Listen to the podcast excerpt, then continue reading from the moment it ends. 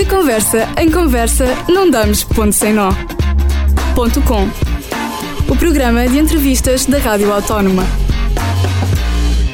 Salomé Letras, decoração, é uma das suas paixões. Já chegou a trabalhar para os The Rolling Stones, Maroon 5, Amy Winehouse e Elton John, executando os seus camarins no Rock in Rio Lisboa. Mas até lá chegar, passou por muitos caminhos, andou mesmo em zigzags.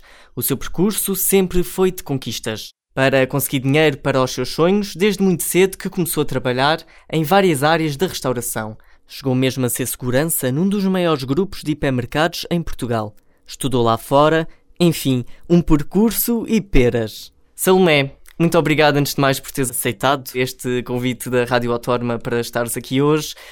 Agora pergunto-te, este percurso foi mesmo assim ou foi inventado? Este percurso foi de facto assim e com, muito, com muitas nuances pelo meio e e, e, também uma grande luta. Na verdade, eu quase que sinto que desde que nasci parecia que tinha que lutar por tudo para ter as mais pequenas coisas ou para conseguir uh, mesmo ter determinados amigos que na altura, quando eu era pequena, queria também, tinha que os conquistar.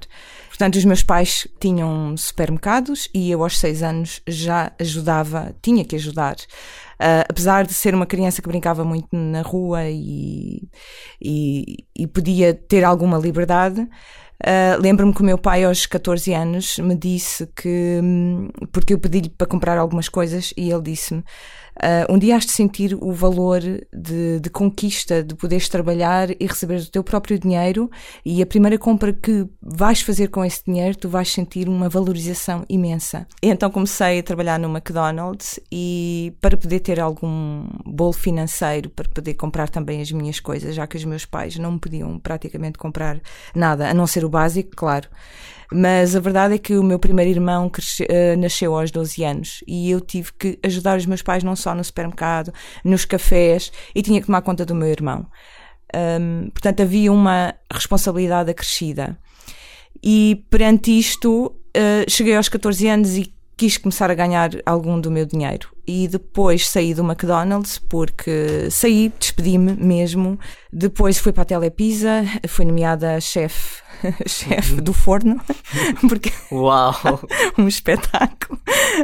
Posso dizer que era um, foi assim um grande desafio e era extremamente complicado ter os dois tapetes de pizzas a saírem constantemente e no meio disto teres que embrulhar e ainda fazer as caixas, colocar uh, os tiquês e entregar e ainda atender telefones e às vezes fazer pizzas. Portanto, quando eles encontravam alguém que era suficientemente rápido, uh, era nomeado o chefe do forno. Hum. Uh, depois continuei, continuei a estudar e mas sempre a trabalhar também. E quando uh, finalmente podia tirar a carta, tive que ir trabalhar para, para o continente, na altura o Colombo abriu, e fui trabalhar para, para, para as caixas para poder pagar e a minha carta. Enquanto os meus colegas e, os, os, meus colegas que, que, eram da minha turma e os meus amigos tinham as cartas pagas pelos pais, uh, eu não tinha, não, não podia ter isso. E outros tiveram carros que os pais lhes puderam dar. Eu mais tarde tive que comprar um carro por 500 euros. Portanto, um, depois desse percurso, eu ainda, ainda estive a trabalhar também num, num bar, uh, tive como segurança na Sonai e tive também um convite de um, de um engenheiro que me, que me convidou se eu queria ser secretária dele, mas eu disse: oh, não, eu tenho os meus objetivos, eu quero entrar na faculdade. E, e agradeço imenso porque foi um depósito de confiança muito grande. Uh, eles queriam fazer um contrato de efetiva, mas eu tinha, tinha os meus objetivos, apesar de muitas vezes chorar e porque a minha vida era dura, eu não tinha fins de semana livres, os meus amigos todos iam passear, ninguém, ninguém à minha volta trabalhava da minha idade e era eu a única a trabalhar. Salomé, mas isso revoltava-te? Havia momentos que sim, que, que me invadia uma tristeza imensa um, e às vezes tornava-se desesperante porque eu queria viver certas coisas e não podia. E então sentia que uh, tudo que eu, tudo para eu conseguir alcançar alguma coisa é sempre uma luta. E, e isso deixava-me também muito triste. E às vezes até um pouco depressiva, mas pronto, mas não havia hipótese Uh, e eu acabava por, uh, enfim, lutar e, e, a trabalhar de forma quase automática e a, uhum. e a tentar tirar partido o máximo possível e, e, dar o meu melhor. Uma das coisas que os meus pais também me, sempre me ensinaram era tudo aquilo que eu fizesse que eu fizesse bem. E mesmo que eu estivesse a fazer algo que eu não gostava, era aquela, aquela capacidade de sacrifício que eu já tinha dentro de mim, também porque via a minha família toda, no fundo, a sacrificar-se, a forma como trabalhavam e e pronto, isso de certa forma foi um, certo exemplo. Se bem que havia fins de semana durante muitos, muitos, muitos anos, eu não tinha fins de semana sequer, não tinha momentos livres. Era... Mas, mas, estavas sempre focada no teu objetivo, nos, nos, teus sonhos. Estava, sim, acreditava que um dia eu conseguia alcançar uh, e não deixava de acreditar porque também me inspirava com histórias de outras pessoas e, e isso fazia muito sentido. E depois também me ouvia a mim própria, uh, no fundo, seguir as minhas paixões. Ou seja, se eu quero alcançar aquilo, eu neste momento tenho que passar por isto. Olha, se tivesses que hum, definir numa palavra todo o teu percurso, qual é que seria? Coragem e autenticidade são duas palavras. Talvez coragem. Mas porquê? Porque tive que sair muitas vezes da minha zona de conforto e tive que ultrapassar tudo aquilo que eu gostaria, no fundo, de alcançar, eu tive que fazer exatamente tudo o que era o oposto. Salomé, agora vamos falar um bocadinho sobre um dos teus desafios profissionais que passa pelo Rock in Rio Lisboa. Tu foste responsável pela composição de vários camarins do Palco Mundo. Como é que surgiu o convite para integrares esta equipa? Em 2004, eh, eu fui convidado, na altura ainda estava na Escola Superior de Teatro e Cinema e estava a terminar, era o meu último ano, o meu quinto ano de licenciatura. E uh, perguntaram-me se eu queria dar apoio nos camarins em termos de guarda-roupa, de, de, decoração. E fui mais três colegas. Éramos as, as três a dar apoio a todos os artistas. O primeiro artista a tocar foi o Paul McCartney. E foi a minha grande, vamos lá ver, uma das minhas grandes experiências que hoje em dia dou muito valor, mas na altura, quando tu estás a trabalhar, nem te apercebes que estás a trabalhar com o artista A, B ou C e, e de repente passa a ser mais uma pessoa. Estás empenhado no trabalho, focado no trabalho e, e, e, aquela, aquela sensação de ah, eu estou a trabalhar com o Paulo McCartney. Mas naquele momento não tiveste essa sensação que se calhar não. seria normal? Não, para mim era uma coisa normal. Estou aqui, vou fazer o meu trabalho o melhor possível, sair da minha zona de conforto. Eu mal, eu, eu mal falava inglês e, quer dizer, percebia, mas o, o, falar fluentemente também me causou alguns problemas. Eu uhum. tinha imenso medo de abrir a boca e de falar uma grande asneira. E foi muito interessante porque a equipa do Paul McCartney veio um dia antes do show. Portanto, eles montaram todo um cenário, não só uma cozinha completa, com todos os ingredientes frescos, supermercado e tudo mais, como Uh, veio um caminhão só de decoração e veio a, a, sua própria designer de interiores. Neste caso, eu acabei por ficar como assistente dela, porque ela percebeu que eu tinha, uh, pronto, tinha visão, ela falava comigo o que é que, como é que havíamos de, de, decorar, o que é que havíamos de colocar ali e percebeu que eu já percebia do assunto e que estava nessa área. Portanto, acabei por ser uh, assistente de decoração do Paul McCartney. E, e, tivemos que transformar aquele espaço que é frio e que é cheio de contentores, contentores de plástico, não são nada interessantes, e fizemos dali um, um, um é, conforto. Mas, se calhar é melhor descrever para quem está a ouvir uh, como é que é um ambiente dos bastidores no Rock in Rio, porque estamos a falar de um sítio onde não é muito normal termos uh, todas as comodidades onde podíamos ter, por exemplo, num edifício, não é? Sim. Uh, portanto, estamos a falar de um festival e num festival as coisas têm que ser imediatas e flexíveis. Como é que acontece atrás do, do palco? Temos contentores, vários contentores que serão os camarins. Temos plataformas de madeira, temos casas de banho de plástico, daquelas que uh, não cheiram muito bem. Portanto, todas as comodidades não são. Uh, não são em termos, em termos de conforto, não, não é como não podemos comparar com uma casa ou como um hotel. E, e então temos que trazer aquilo mais confortável possível e também esteticamente, todos nós gostamos de sítios bonitos. Uh, o que é que acontece? Nós, neste caso em específico, nós revestimos as paredes dos contentores que são de plásticos e frios, revestimos as paredes de tecidos que vieram da Índia, de seda, para dar aquele, uh, aquele fator uh, de, de, surpresa e de, de, acolhimento que quando nós entramos é, é mesmo aquele uau, isto está espetacular, uh, dava para viver aqui, não é? Traz-nos conforto. E, e depois revestimos também o chão com alcatifa, porque fica muito mais acolhedor. Depois trouxe, as, vieram plantas da Austrália, é incrível eu nem queria acreditar. ela, quando estavam a tirar é, as plantas. Era todo um novo mundo para ti. um novo... Assim, o que é que se passa aqui? Completamente, era uma realidade que eu nunca imaginei experienciar. E pensei, mas, mas, mas porquê que tem que vir plantas da Austrália? Bem, enfim, estamos a falar de outra realidade. Se nós. E também se trata de dinheiro. Se nós uh, temos muito dinheiro, se calhar podemos trazer as coisas que, que gostamos. E podemos trazê-las connosco enfiamos tudo num caminhão, agora vou andar aqui pelo mundo e, e aquelas coisas que, que, que, me dão ânimo e que me dão harmonia e balanço na minha vida, eu vou andar com elas atrás, porque posso, não é?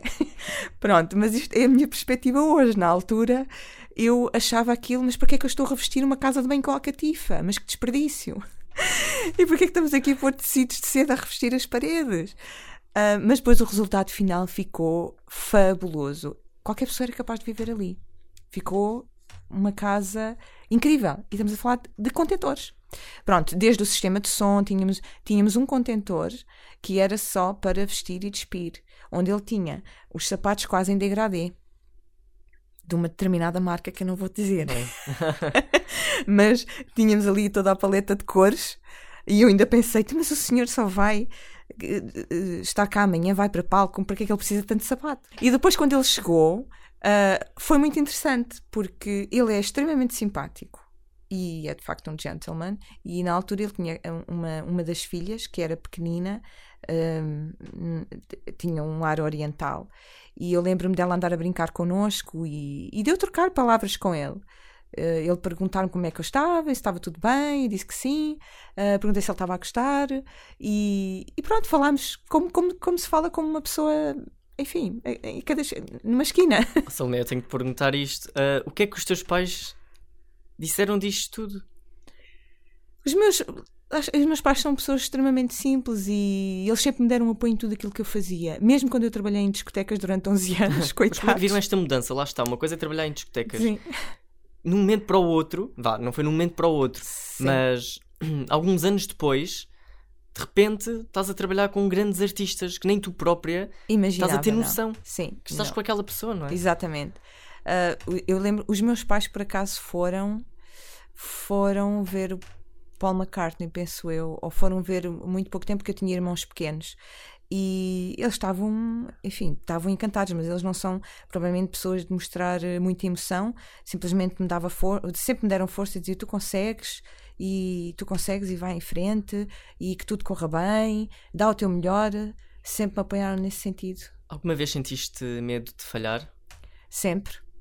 Não há vez nenhuma em que uh, é a nossa natureza humana e de, a forma como nós somos educados, há sempre aquele medo da falha. Tenho medo de falhar, porque, e, e, isto porque é que nós temos medo de falhar? Porque somos incutidos, se tu falhares é como se, se fosses visto de, de certa forma inferior perante alguém. Isto está no nosso, está no nosso subconsciente. E, e qualquer trabalho que eu vou, mesmo hoje, eu tenho que dizer a mim própria: eu vou dar o meu melhor e se falhar, falhei. Que era coisa que antes havia uma pressão enorme em ser perfeito. Não é? Neste caso, eu tentava abraçar a perfeição o máximo possível, não me permitia falhar. E quando falhava, uh, aquilo mexia muito comigo. Foi uma das coisas que eu aprendi e percebi porquê. Porque é que eu tinha medo de falhar.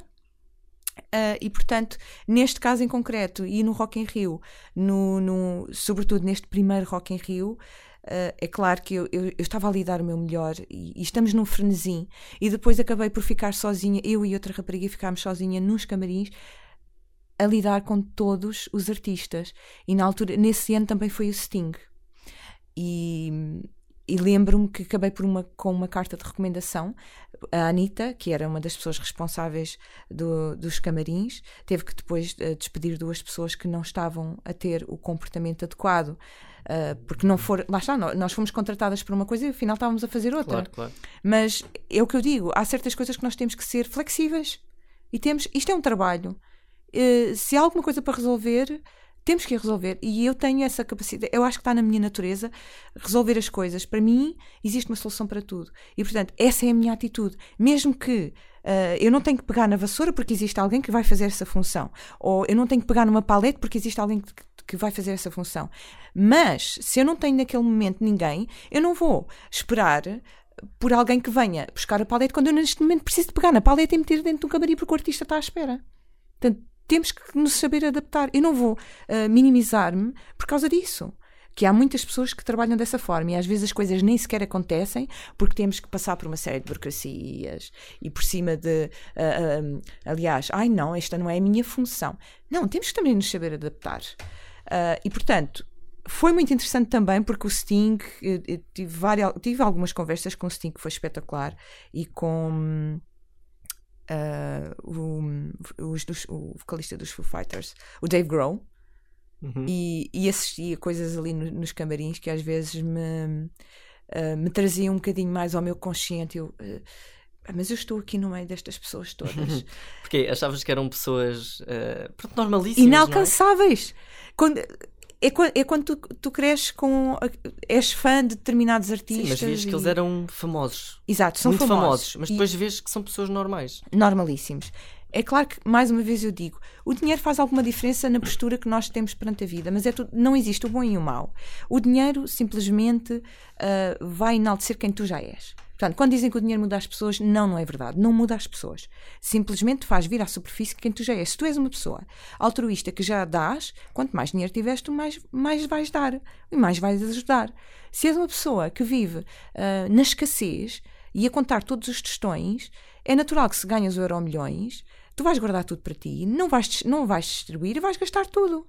Pronto. Agora, aqui a questão é: eu estava de facto num ambiente que eu jamais imaginaria. E estamos a falar de, de pessoas que eu pensei, eu nunca, eu nunca, de forma alguma, iria conhecer estas pessoas ou, ou travar algum, alguma conversa. Uh, como, por exemplo, Peter Gabriel. Peter Gabriel é uma pessoa extremamente acessível. E eu, eu, estava a falar com ele e de repente esquecia que era o Peter Gabriel. Ou, ou, ou o Ben Harper. Um, tínhamos conversas super banais, ou os Black Eyed Peas, que, que eles até disseram: Olha, queres nos levar aí a alguma discoteca? E eu, até depois, como, como eu estava a trabalhar no garagem, Estava a trabalhar à noite, sim, sim e depois sim. tive que conciliar o Rock in Rio com o trabalhar uh, no garagem. E, e então, e até mesmo os, os Foo Fighters, pronto, uh, me convidaram para ir sair à noite, mas eu naquele momento eu tinha 25 anos. tinha 25 anos, nem sequer sabia bem dar valor a estas coisas. Eu acho que só soube dar valor mais tarde, porque me serviu imenso de aprendizagem nos anos até seguintes do Rock in Rio. Tu és assim, mas uh, as colegas que também foram selecionadas para participar neste projeto, como é que elas encararam isto tudo? Tiveram uma visão diferente?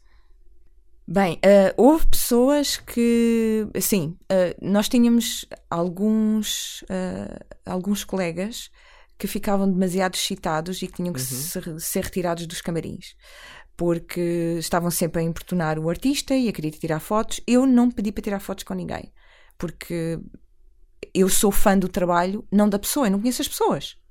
Posso falar com elas como estou a falar contigo. Mas na verdade, a mim, porque é que eu vou tirar uma fotografia? É a mesma coisa que eu conhecer alguém ali na esquina, falo com ela e agora vou tirar uma fotografia porquê? Não. Uma coisa é ser fã do trabalho. Nunca, eu... nunca tiveste esse impulso? Não. Mas o Dave Grohl, na brincadeira, quando estávamos a conversar, um, eu até estava com a Rita e até disse: Ah, vamos aqui tirar uma fotografia. E foi a fotografia que eu tirei, porque partiu partiu do artista.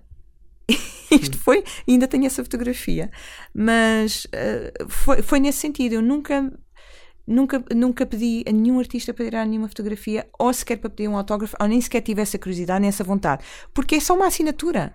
Isto depende, é claro que depende do valor que tu dás a este tipo de coisas. Eu não dou valor a isso, eu dou mais valor ao relacionamento humano e à forma como as pessoas falam contigo.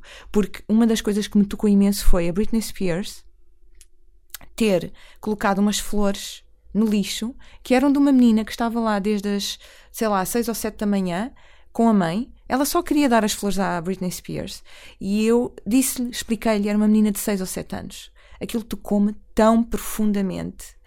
Uh, e eu perguntei-lhe se eu podia até trazer só a menina. A mãe ficava lá fora.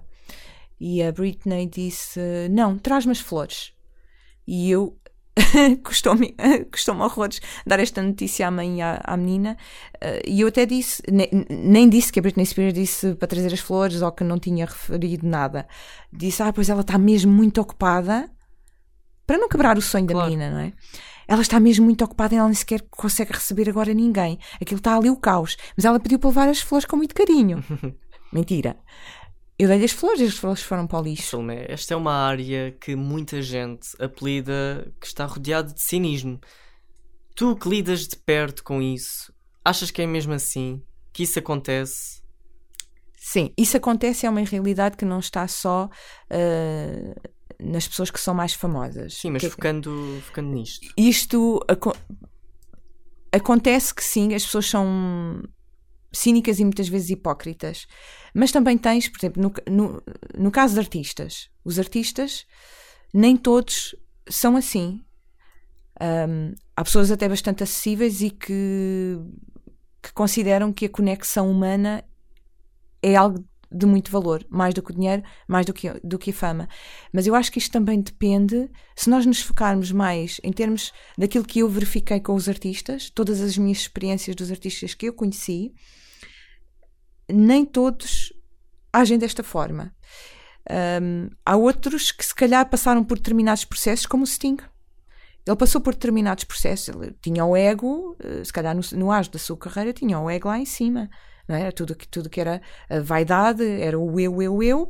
E, e quando eu o conheci, ele, ele relatou-me e falou-me que chegou a momentos que queria desistir de viver. Quer dizer, o que, é que, é a vida não fazia sentido. Foi quando ele foi para o budismo. Sim. E fez a mudança. E começou a dar valor a outras coisas. E eu acredito muito que ainda, ainda hoje há de facto artistas que têm que ser cínicos também pela imagem que, que, que expressam, certo? Eles têm os olhos postos neles. Eles, no fundo, são um exemplo para o bom e para o mau. E acredito que muitas das vezes até são hipócritas em quererem fazer, uh, mostram-se de uma forma e depois, afinal, são outra. E eu vi como é que eles se mostravam perante as câmaras, porque às vezes até tinham entrevistas ou, ou até eu tinha acesso, por exemplo, a como é que este artista se comporta na, na imprensa e de repente eu via o comportamento dele. Ou, ou o comportamento fazer essas comparações. E consegui fazer porque observava, não no sentido de julgar, mas gostava de observar. Eu, assim, Olha, esta é a realidade. Exato, afinal a realidade é completamente outra, porque aquilo que nós vemos dentro de, de paredes as coisas mudam. E às vezes até havia um certo. Um, portanto, eu, é claro que às vezes nós temos aquela expectativa, porque a imprensa passa-te uma determinada expectativa de, dos artistas. O Paul McCartney, por exemplo, não me. Eu não, não criava expectativa nenhuma dele, mas a mim surpreendeu-me pela positiva, porque ele falava a toda a gente ali. Ele, ele cumprimentava. Dizia bom dia, boa tarde e dava um aperto de mãos que é coisa que muitos artistas, tu podes dizer um bom dia ou boa tarde, eles não, não te ligam nenhuma. Mas se vier uma televisão, ou se vier uma câmara, ou uma entrevista, eles já são super simpáticos. Portanto, sim, existe cinismo, hipocrisia, porque há uma imagem que eles têm que passar ao mundo. Consideras que sempre respeitaram o teu trabalho uh, dentro dos bastidores, a nível de artistas? Nem sempre. Uh, e às vezes também passa mais por determinadas equipas. O, às vezes nem é propriamente o artista, mas uh, certas equipas, certos managers que vêm com os artistas, muitos até são extremamente arrogantes e mal educados. E há outros que são completamente o oposto, como por exemplo o manager dos Rolling Stones, o Dominique, era uma pessoa extremamente acessível, falava a toda a gente com um aperto de mãos, perguntava como é que estava, está tudo bem, uh, a, toda, a todas as equipas, desde a, a, equipa de limpeza que estava connosco, desde, de, de, desde hum, a equipa dos carregadores que nos ajudam a carregar as coisas, como eu também o faço, e, e tu, tu, sentes que eles tratam toda a gente igual, que é a minha forma também de estar. Eu trato todas as pessoas igual. Eu não vou tratar o artista melhor ou pior do que, do que outra pessoa qualquer, que, nem, que não é conhecida mundialmente. Portanto, para mim, todos têm, esse, têm um, essa forma de. Como é que é? Têm essa visão acerca das pessoas. Independentemente do que tu fazes, eu vou tratar da mesma forma. Mas muitos, e, e até houve situações com a Amy Winehouse ela foi extremamente arrogante, uh, gritava, pedia as coisas a gritar, uh, nem sequer pedi por favor. Eu lembro-me que tentei falar o, o, mínimo possível com ela, porque, bem, enfim, ela já não estava nos seus melhores momentos quando esteve no Rock in Rio. Aquilo foi. Sim, até porque foi falaram que o concerto também não foi, não refletiu a essência que, que ela era. Sim, não. No fundo, ela estava completamente alterada e nunca me hei de esquecer quando, isto foi, foi uma situação muito caricata, uh, que a equipa toda dela, quando ela chegou aos camarins, disse para quase toda a gente ficar em sentido e fazermos um corredor e não olharmos para ela. E muito menos olhar nos olhos, porque ela podia, se quiser, bater-te. Eu achei aquilo inacreditável. E naquele momento o, o Lenny Kravitz ia a passar e, e não podia passar. E ele, e ele super simples, um gentleman também super acessível, lá está. Uh, aquilo que ele mostra é, é, de facto aquilo que, que ele me pareceu ser ali nos camarins. E, e até a manager disse: bem, realmente, o Lenny que é o Lenny, nem isto faz. Uh, e então nós tivemos que quase fazer ali uma vénia quando a senhora passou por nós. E depois eu estava responsável do, do camarim. Houve várias vezes que ela hum, se aproximou e falou comigo diretamente, a, a Amy, uhum. mas de uma forma muito. Como é que eu ia dizer? Nada acessível. No fundo, a mostrar que, que eu era uma. que eu tinha que fazer tudo aquilo que ela queria. Tudo aquilo que, que, que ela dizia, eu tinha que fazer. E eu acabei por colocar a manager uh, no meio. Portanto, eu já não. Uh, já não falava com ela diretamente. Sim, tentava não falar di diretamente com ela porque era uma pessoa desagradável. E eu tinha que. Um, tenho que me valorizar também. E se a pessoa não me respeita, então tenho que ser eu encontrar uma forma, eu respeito-me a mim própria, encontrar uma forma de me proteger perante esta situação. E então falava mais com o manager para evitar algum conflito, porque ela estava mesmo alterada. Estamos a falar de pessoas que tentam arranjar o máximo conflito possível para depois explodirem, porque têm uma raiva já acumulada, não é? Fora tudo o resto que aquilo que estava a acontecer no camarim. Oh, Salomé, uh, tu, enquanto uma profissional que responde a pedidos e cálculo muito específicos de grandes estrelas internacionais, como é que funciona todo o processo? Eles dão-te alguma lista pelo qual uh, tu tens de cumprir, ou seja, tens que ter, uh, por exemplo, um objeto num camarim? Como é, como é que funciona todo esse processo? antes de mais, quando nós estamos nos camarins, temos que ter acesso aos, aos riders que, hum, que são todos os requisitos e as listas que os, cada artista tem um, para podermos eh, que temos que providenciar nos camarins enquanto eles estão presentes. Muitos são muito específicos a dizer eu preciso de determinada velocidade de internet, ou preciso de uh, não sei quantas fichas neste camarim, ou precisamos de cinco assentos, ou de dois sofás. Não, não cabemos, não, enfim, não cabem dois sofás, cada só cabe um sofá e umas quantas cadeiras. E, e pronto, e então temos que fazer percorrer esta lista, assim como alguns artigos nós não temos e parecemos umas baratas tontas à procura em todo lado de certas coisas que não existem em Portugal, por exemplo e que são extremamente complexas de adquirir. E tentamos arranjar substituições. Por exemplo, eu não estou familiarizada com tudo aquilo que existe uh, no planeta, não é? Em termos de, de consumo. E, e, muitas vezes tinha que fazer pesquisa porque é uma linguagem uh, que às vezes não é tão acessível, mas depois acaba por, uh, com, com, o passar dos anos, já, já conseguimos compreender. Um, e depois. E depois há situações específicas como o Paul McCartney, neste caso, que teve um, uma decoração específica. O Elton John, a mesma coisa. O Elton John queria um camarim que descreveu, todo em branco, clássico, e eu acabei por fazer uh, toda a decoração já nesse ano.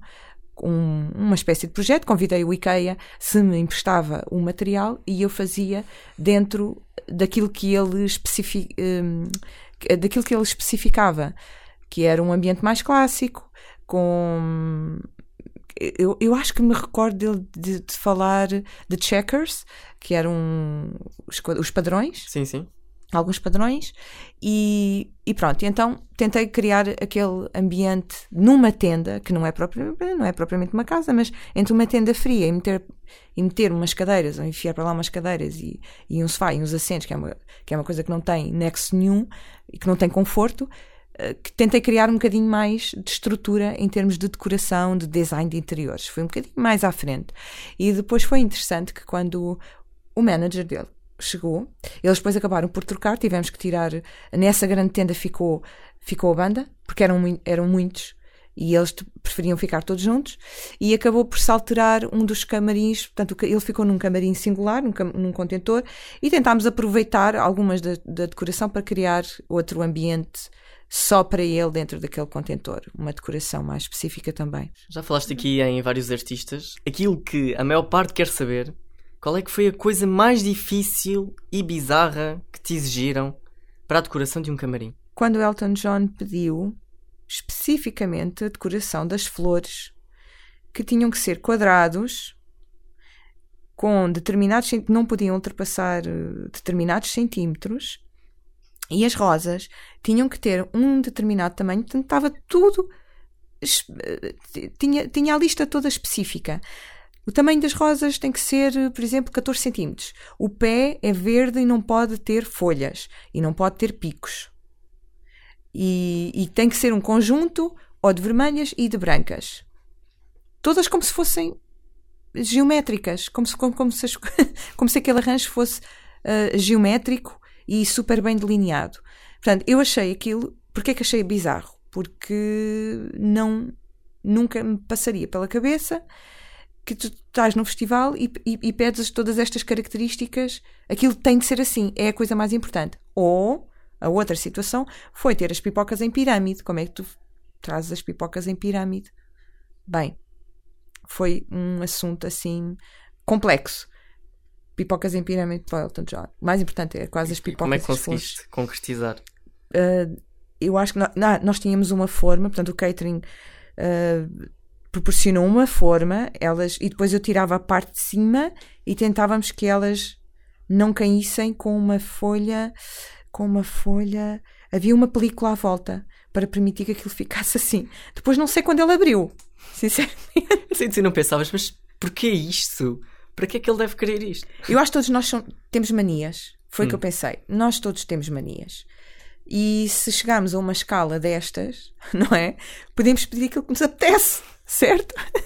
Tenho a certeza que qualquer um de nós pensar: olha, se tu fosses um artista famoso, o que é que tu irias pedir? Portanto, iríamos nos lembrar de certeza que são aquelas coisas esquisitas. Um, que achamos para nós não é quer dizer, para nós não é esquisito, pode ser esquisito para os outros. Mas tu não viste isso como um desafio? Foi um grande desafio porque eu nem sequer estava a perceber o porquê. E aliás, não tenho que entender o porquê. Mas Se não te confessaram o porquê? Não. Por acaso eu nem perguntei. Eu, eu fiquei. Eu lembro quando o manager veio falar comigo. E, mas as pipocas, mas as pipocas, as pipocas. E eu, sim, sim, já. É que ele está a chegar dentro de meia hora ou qualquer coisa assim. As pipocas eram extremamente importantes. E. E portanto aquilo foi, oh meu Deus, como é que nós vamos ultrapassar este problema da lei da gravidade, que elas não podem flutuar e ficar no sítio em pirâmide? As artistas, mais coisas. Mais coisas. Ah, Lembro-me que tive um episódio com o Axel Rose e ele queria. Eu já não me lembro qual era o sabor. Queria uns sabores específicos dos reboçados eh, suíços. Não vou dizer o nome. É uma marca suíça de uns reboçados e, e então, que eram repassados para a garganta, e ele queria aquilo especificamente.